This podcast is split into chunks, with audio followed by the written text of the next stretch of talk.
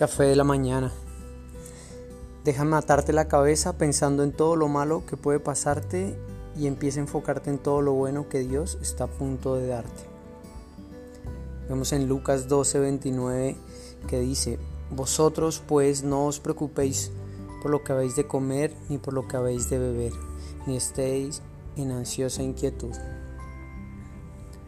Claramente podemos ver que en el día a día diferentes situaciones, diferentes momentos, diferentes acciones nos hacen ponernos en preocupación, nos hacen ponernos en, tristeza, nos hacen ponernos en ansiedad, porque estamos pensando siempre en el mañana, en qué vamos a hacer mañana, en qué va a pasar mañana, en con qué voy a comer mañana.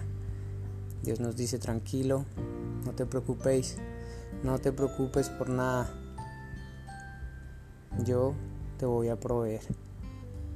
Así que pensemos en eso, no nos preocupemos en el mañana, activémonos en el hoy, trabajemos para hoy, que mañana todavía no ha llegado. Dios los bendiga.